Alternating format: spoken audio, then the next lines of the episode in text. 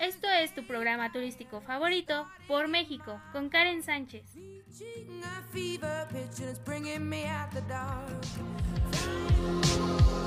Hola, hola familia y amigos.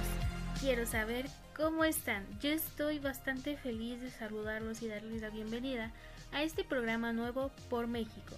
Recuerden, yo soy Karen Sánchez y quiero que sean bienvenidas y bienvenidos. En este programa los acogeré para que se sientan como en casa y no se olviden de seguirme en mis redes sociales. Me encuentras en Facebook como Karen Sánchez, Twitter arroba Sánchez-Yaneli e Instagram Yaneli Sánchez. Recuerden mandarme mensajes, mencionarme en sus historias y posteen qué piensan del programa y estaremos conversando e interactuando con cada uno de ustedes. En el programa de hoy les haré algunas recomendaciones y hablaremos del turismo en México antes y durante la pandemia. Quiero que principalmente conozcan una buena oportunidad de viaje en estos tiempos y ese destino es Huatulco. Pero primero quiero recordarles que me pueden escribir en mis redes sociales qué piensan respecto a lo que estaremos escuchando en el programa y si tienes alguna historia en este lugar, cuéntamela y la estaré compartiendo. Sin más por el momento, comencemos. Desde abril del 2020 el turismo en México y gran parte del mundo se ha detenido como resultado de la pandemia del COVID-19 esta parálisis del sector de turismo no solo ha afectado fuertemente a las economías y el empleo, sino también a muchas comunidades locales en México. Las pérdidas son peores de lo que se esperaba. La reducción del turismo provoca un aumento promedio del 5.5% del desempleo de la mano de obra, con una gran variación del 0 al 15% según la importancia del turismo para la economía. La mano de obra representa alrededor del 30% de gastos los servicios turísticos, tanto en las economías desarrolladas como en las que están en vías de desarrollo. El sector emplea a muchas mujeres y jóvenes quienes tienen relativamente pocas barreras de entrada a este sector. En julio del año pasado, la Conferencia de las Naciones Unidas para el Comercio y el Desarrollo estimó que una paralización de entre 4 y 12 meses del turismo internacional costaría a la economía mundial entre 1 y 3 billones de dólares, incluidos los costes indirectos. Sin embargo, las pérdidas son peores de las que se esperaban, ya que incluso el peor escenario previsto el año pasado ha resultado ser optimista, ya que los viajes internacionales siguen siendo bajos, aún después de más de 15 meses desde el inicio de la pandemia. Las llegadas de turistas internacionales se redujeron entre unos 100 millones de viajes o un 74% entre enero y diciembre del 2020. Si se excluyen los meses de enero y febrero del 2020 anteriores a la pandemia, la caída de las llegadas asciende al 84%, para lo que México pues obviamente no estaba preparado. Los países en desarrollo han sido los más afectados por la pandemia en el sector turístico. Estos países han sufrido las mayores reducciones de llegadas de turistas en el 2020, estimadas entre el 60 y el 80%. El impacto del Producto Interno Bruto por regiones y la necesidad de recuperar el turismo en América Latina por regiones, las que más sufrieron el impacto de la crisis en el turismo, en el Producto Interno Bruto, fue Centroamérica, que pudo perder hasta un 11.1%. Por países, Ecuador es el país que más vulnerable está después de Turquía y se dejará hasta un 9% en el Producto Interno. Argentina puede perder el 2.4 y Colombia el 2.3. El descenso sería menor para México con 1.6% y Brasil 0.6%. Por otra parte, otra agencia de la ONU, la Organización Internacional del Trabajo, destacó la necesidad de diseñar políticas orientadas a la recuperación del turismo en los países de América Latina y el Caribe, que permiten impulsar uno de los sectores económicos más dinámicos, esenciales para la generación de divisas, ingresos y empleos. La recuperación del turismo básicamente dependía directamente de la extensión de la vacunación y de la adopción de medidas adecuadas de seguridad y salud en el trabajo. La reactivación de este sector puede tener un efecto multiplicador importante sobre la economía y empleo, que puede resultar crucial para superar la crisis generada por la pandemia. Es fundamental que las políticas de recuperación del sector contribuyan para mejorar la calidad de los empleos e estimulen la formalización del mercado de trabajo. El apoyo de las micro y pequeñas empresas es crucial para que los beneficios del turismo favorezcan el desarrollo local. En 2019, las mujeres estaban sobre representadas en la rama de hoteles y restaurantes con 58% del empleo y mientras que en el total de ocupaciones alcanzaban el 42.5%, otro grupo sobre representado en el sector es el de los trabajadores jóvenes de hasta 24 años y que conformaban el 20.9% del empleo en el sector y 13.5% en el empleo total. El análisis de la OIT destaca la necesidad de diseñar políticas que permitan promover una recuperación de empleo productivo, la creación de trabajo decente y empresas sostenibles en el sector turismo, en especial para afrontar desafíos asociados a la elevada presencia de informalidad, subocupación y bajos ingresos. Adicionalmente, las políticas de apoyo del sector deben tener un enfoque y protección del medio ambiente y de maximización a los beneficios obtenidos por las comunidades de acogida y de minimización del impacto negativo que la actividad puede implicar. Y dada la importancia, presencia de mujeres en el sector, los marcos jurídicos para el desarrollo de la actividad deberán tener perspectiva de género y contemplar mecanismos para la prevención de la discriminación y promoción de igualdad de género. Otros aspectos destacados son la necesidad de digitalización y ampliación de capacidades, transformación productiva y creación de empleos verdes, y diálogo social y fortalecimiento de la coordinación y articulación en el sector turismo.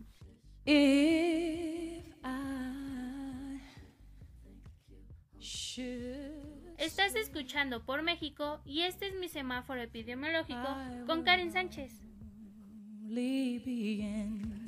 La inestabilidad en el semáforo epidemiológico en México también causa volatilidad económica para la industria turística, que aún no se recupera del impacto de la pandemia. En lo que va del año por lo menos se han tenido dos etapas del semáforo en diferentes colores y de manera que hay estragos en los ingresos. Igual hay un inevitable desconcierto por las repercusiones de los cambios constantes en este ámbito de salud y por ende en la economía Teniendo estas consecuencias, en junio la Secretaría de Turismo dio a conocer tres posibles escenarios para prever el comportamiento del sector de viajes y turismo nacional e internacional, lo que resta del año de acuerdo a la manera en que avance el semáforo epidemiológico. Si el indicador epidemiológico se ubica a fin de año en color verde, la dependencia de gobierno estima que la ocupación hotelera nacional podría alcanzar el 46.9% con un total de 100.990.000 turistas hospedados, así como la derrama económica por dicho concepto de 232.440 millones de pesos. En un segundo escenario, si el semáforo se mantiene en amarillo, la ocupación hotelera marcaría en un promedio del 40.7%, con una afluencia de 87 millones 576 huéspedes y una derrama por hospedaje de 201.448 millones de pesos. En caso de que en el cierre del año se ubique en el color naranja, lo que sería el escenario más adverso para todos, la ocupación tendría un nivel de 32.9%, una llegada de 71.123.000 turistas a hoteles y una derrama por hospedaje de 162.323 millones de pesos.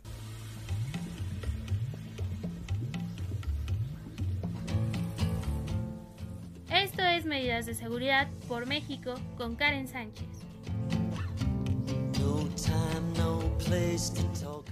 Los protocolos de seguridad ya son ampliamente utilizados en otros sectores, pero todavía no se aplican de manera consciente en el turismo. La Organización Mundial de la Salud, a través del Reglamento Sanitario Internacional, presenta las directrices de seguridad de salud y recomienda acciones de parte de las autoridades encargadas de la sanidad pública. En el turismo se están emprendiendo esfuerzos a nivel mundial, muchas veces concertados entre el sector público y el privado, para establecer protocolos que son adecuados no solamente a las necesidades sanitarias, sino también a la realidad operativa y local de los negocios.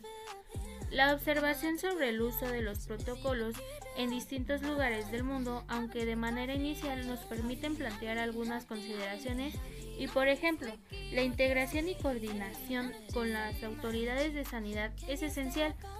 La elaboración e implementación de los protocolos deben regirse por las recomendaciones de los órganos locales e internacionales de sanidad y las autoridades sanitarias gubernamentales. Contar con recomendaciones técnicas de profesionales del área de salud es una buena práctica que puede favorecer el éxito en la implementación de las medidas del control de la diseminación de la pandemia y minimización de riesgos. Los protocolos deben ser adecuados a la realidad de los destinos y de los negocios. No todos los protocolos se aplican a todas las realidades. La dinámica de operación de un gran hotel de negocios en una metrópolis es muy diferente a la dinámica de un pequeño hostal en un destino que es como montaña. Para ampliar su efectividad, los protocolos deben considerar un análisis del escenario y adecuarse a sus especificaciones, partiendo de una base común que está validada por instituciones del área de la sanidad. Los riesgos deben ser mapeados ante el diseño de los protocolos. Mapear los riesgos existentes de la operación de un determinado tipo de emprendimiento o de una dinámica de desplazamiento de turistas en el punto de partida ideal para el desarrollo de protocolos. A partir de este mapeo es posible delimitar protocolos para minimizar la exposición a riesgos específicos. Este proceso también facilita el monitoreo de la implementación de los protocolos y su adecuación a la evolución de los riesgos relacionados a la pandemia.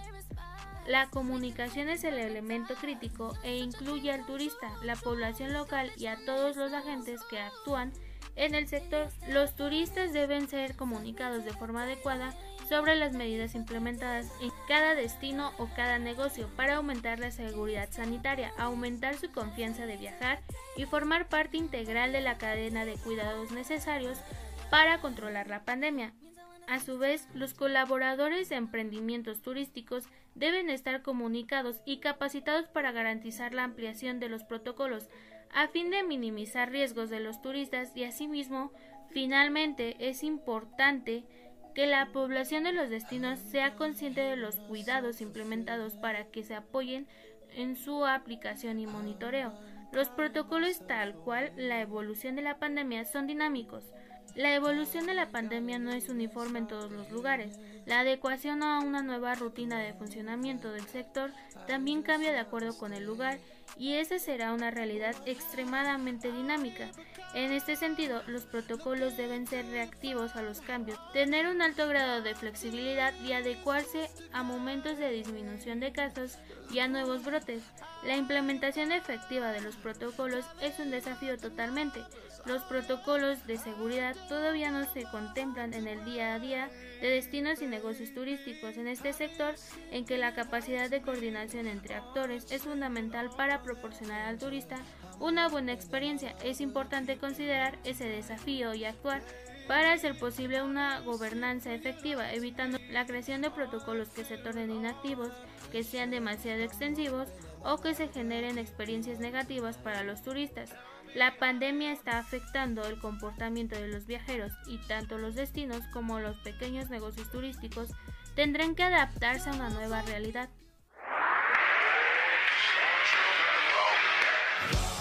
Estás escuchando por México y esto es Costumbres y Tradiciones con Karen Sánchez.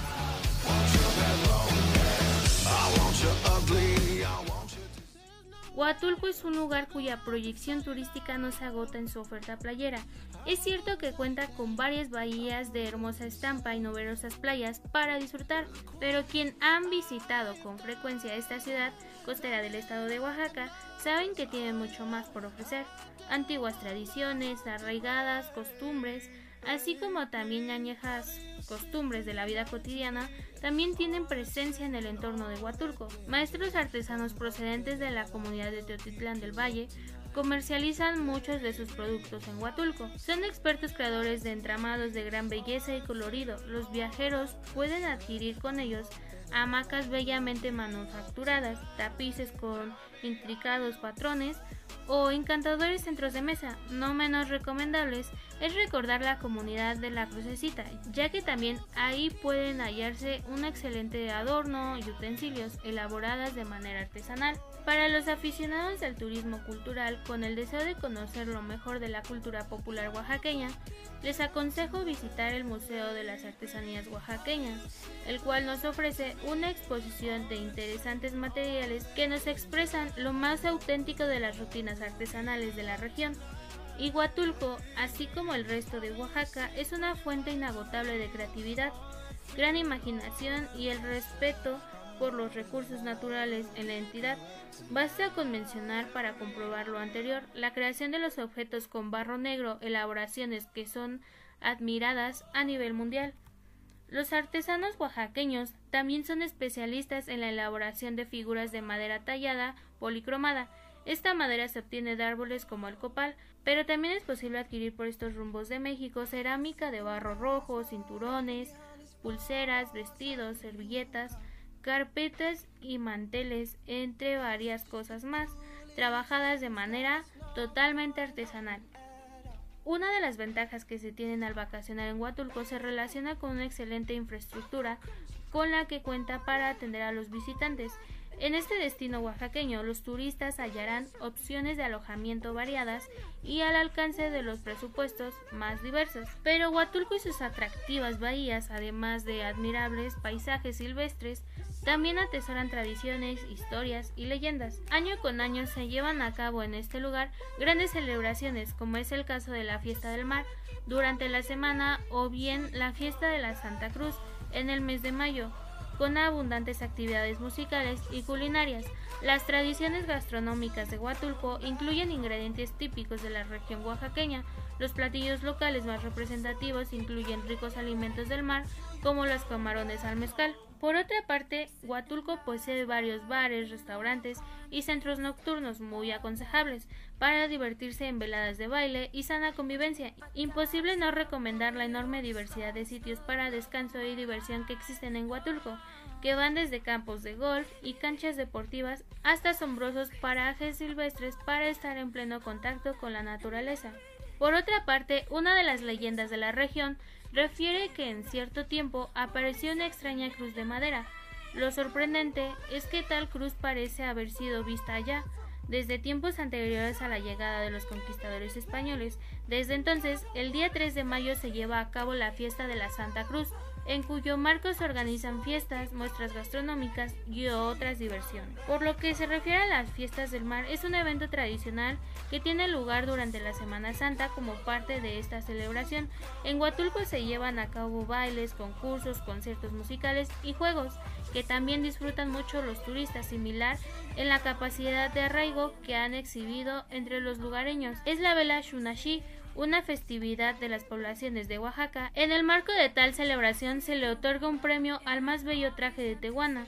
Algunos eventos por la popularidad que han ganado y las muchas ocasiones en las que han sido organizadas han llegado a ser ya tradicionales en Huatulco. Como ejemplo de ello, se debe mencionar el Festival de Música por la Tierra, que básicamente se dedica a obras de beneficencia con una especie de peligro en extinción.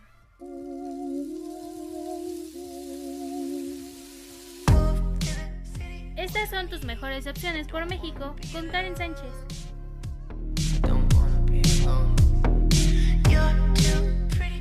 Como anteriormente les mencionaba, este destino es uno de los tesoros más bonitos de México, con nueve bahías y 36 playas.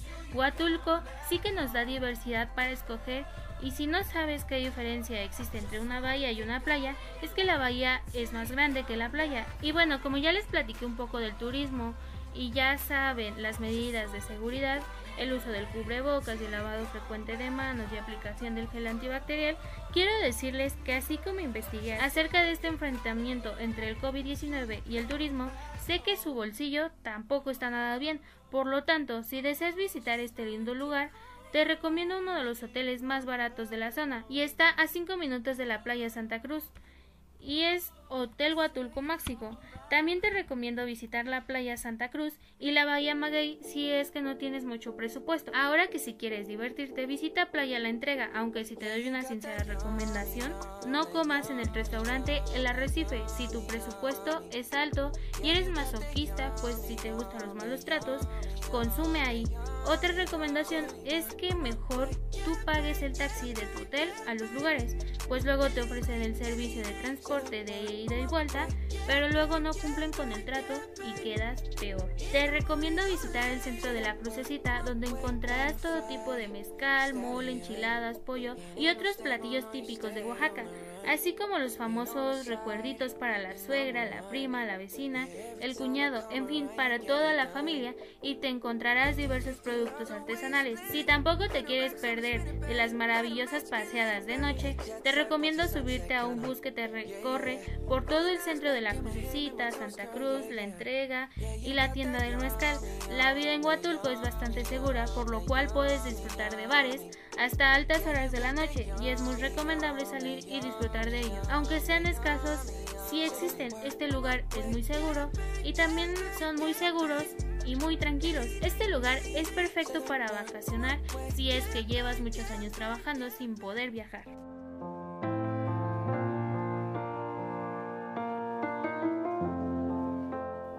Estas son las estrategias por México con Karen Sánchez. De cara al futuro, los próximos viajes serán inevitablemente diferentes, por lo que los datos y la inteligencia del mercado serán vitales. Los equipos del GEM están trabajando en encuestas de pulso empresarial.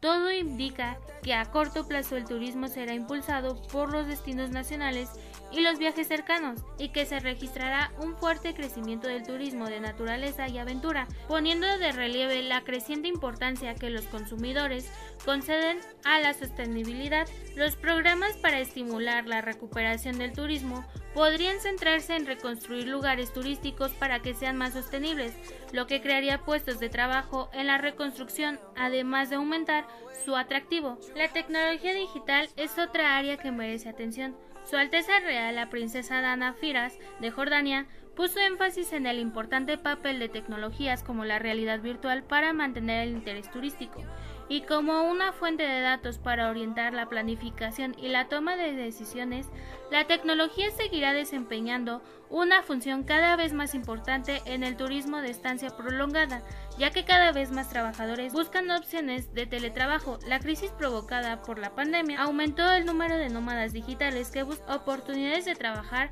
desde destinos turísticos. El camino hacia la recuperación del turismo y los viajes requerirá innovación y colaboración. Si bien la pandemia está lejos de terminar, también debemos tener un plan para una mejor recuperación involucrando a los gobiernos, el sector privado y la sociedad civil y otros asociados y prepararnos para cambiar los modelos comerciales y las estructuras de gestión para satisfacer una demanda nueva y diferente. A corto plazo será importante comunicar claramente las acciones para recuperar la confianza de los inversores y los consumidores. A largo plazo también será fundamental fortalecer la sostenibilidad y la resiliencia y distribuir los beneficios de manera más equitativa. Juntos, estos enfoques pueden revitalizar el sector turístico aprovechando su poder de creación de mercados para apoyar las economías, generar empleos e impulsar resultados de desarrollo que den prioridad a las personas y a sus comunidades. Familia y amigos, hemos concluido por el programa de hoy.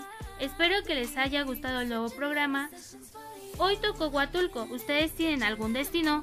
Háganmelo saber a través de mis redes sociales. En Facebook me encuentras como Karen Sánchez, Twitter arroba Sánchez-Yaneli e Instagram Yaneli Sánchez. Por ahí me pueden contactar, yo quedo a sus servicios y por el momento esto fue todo. Muchas gracias, nos vemos en el programa de la siguiente semana. Yo soy Karen Sánchez y hasta pronto.